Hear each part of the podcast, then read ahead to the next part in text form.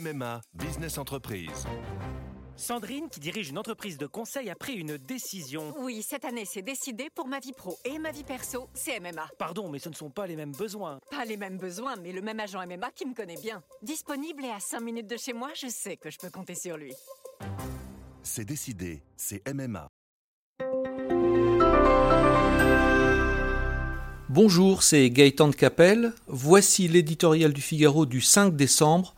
Son titre est Vogue la galère.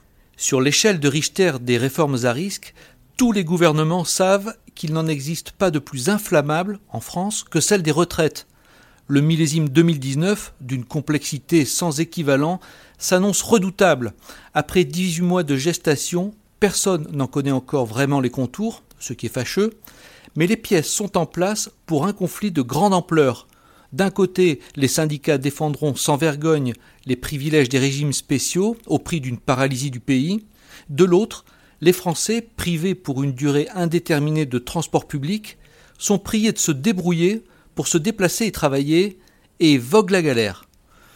La première partie du scénario connu, la seconde reste à écrire. Quitte à subir les embarras d'une grève dure, se dit-on, autant mener une réforme ambitieuse qui résolve l'équation des retraites. Cette équation, que plus personne n'ignore, se résume à un problème arithmétique simple. Comment permettre aux prochaines générations de financer les vieux jours de plus en plus longs, de retraités de plus en plus nombreux? À cette épineuse question n'existe que trois réponses. Baisser les pensions, augmenter les cotisations ou, comme cela est souhaitable, allonger la durée de vie au travail.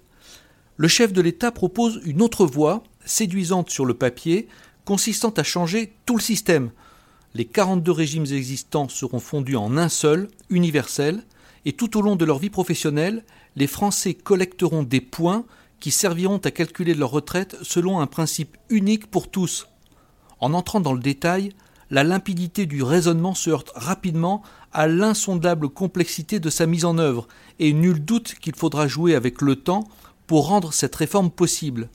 Mais ce projet au long cours ne résoudra pas les besoins de financement immédiat qui, eux, ne sauraient attendre sans mettre en péril notre système de retraite par répartition.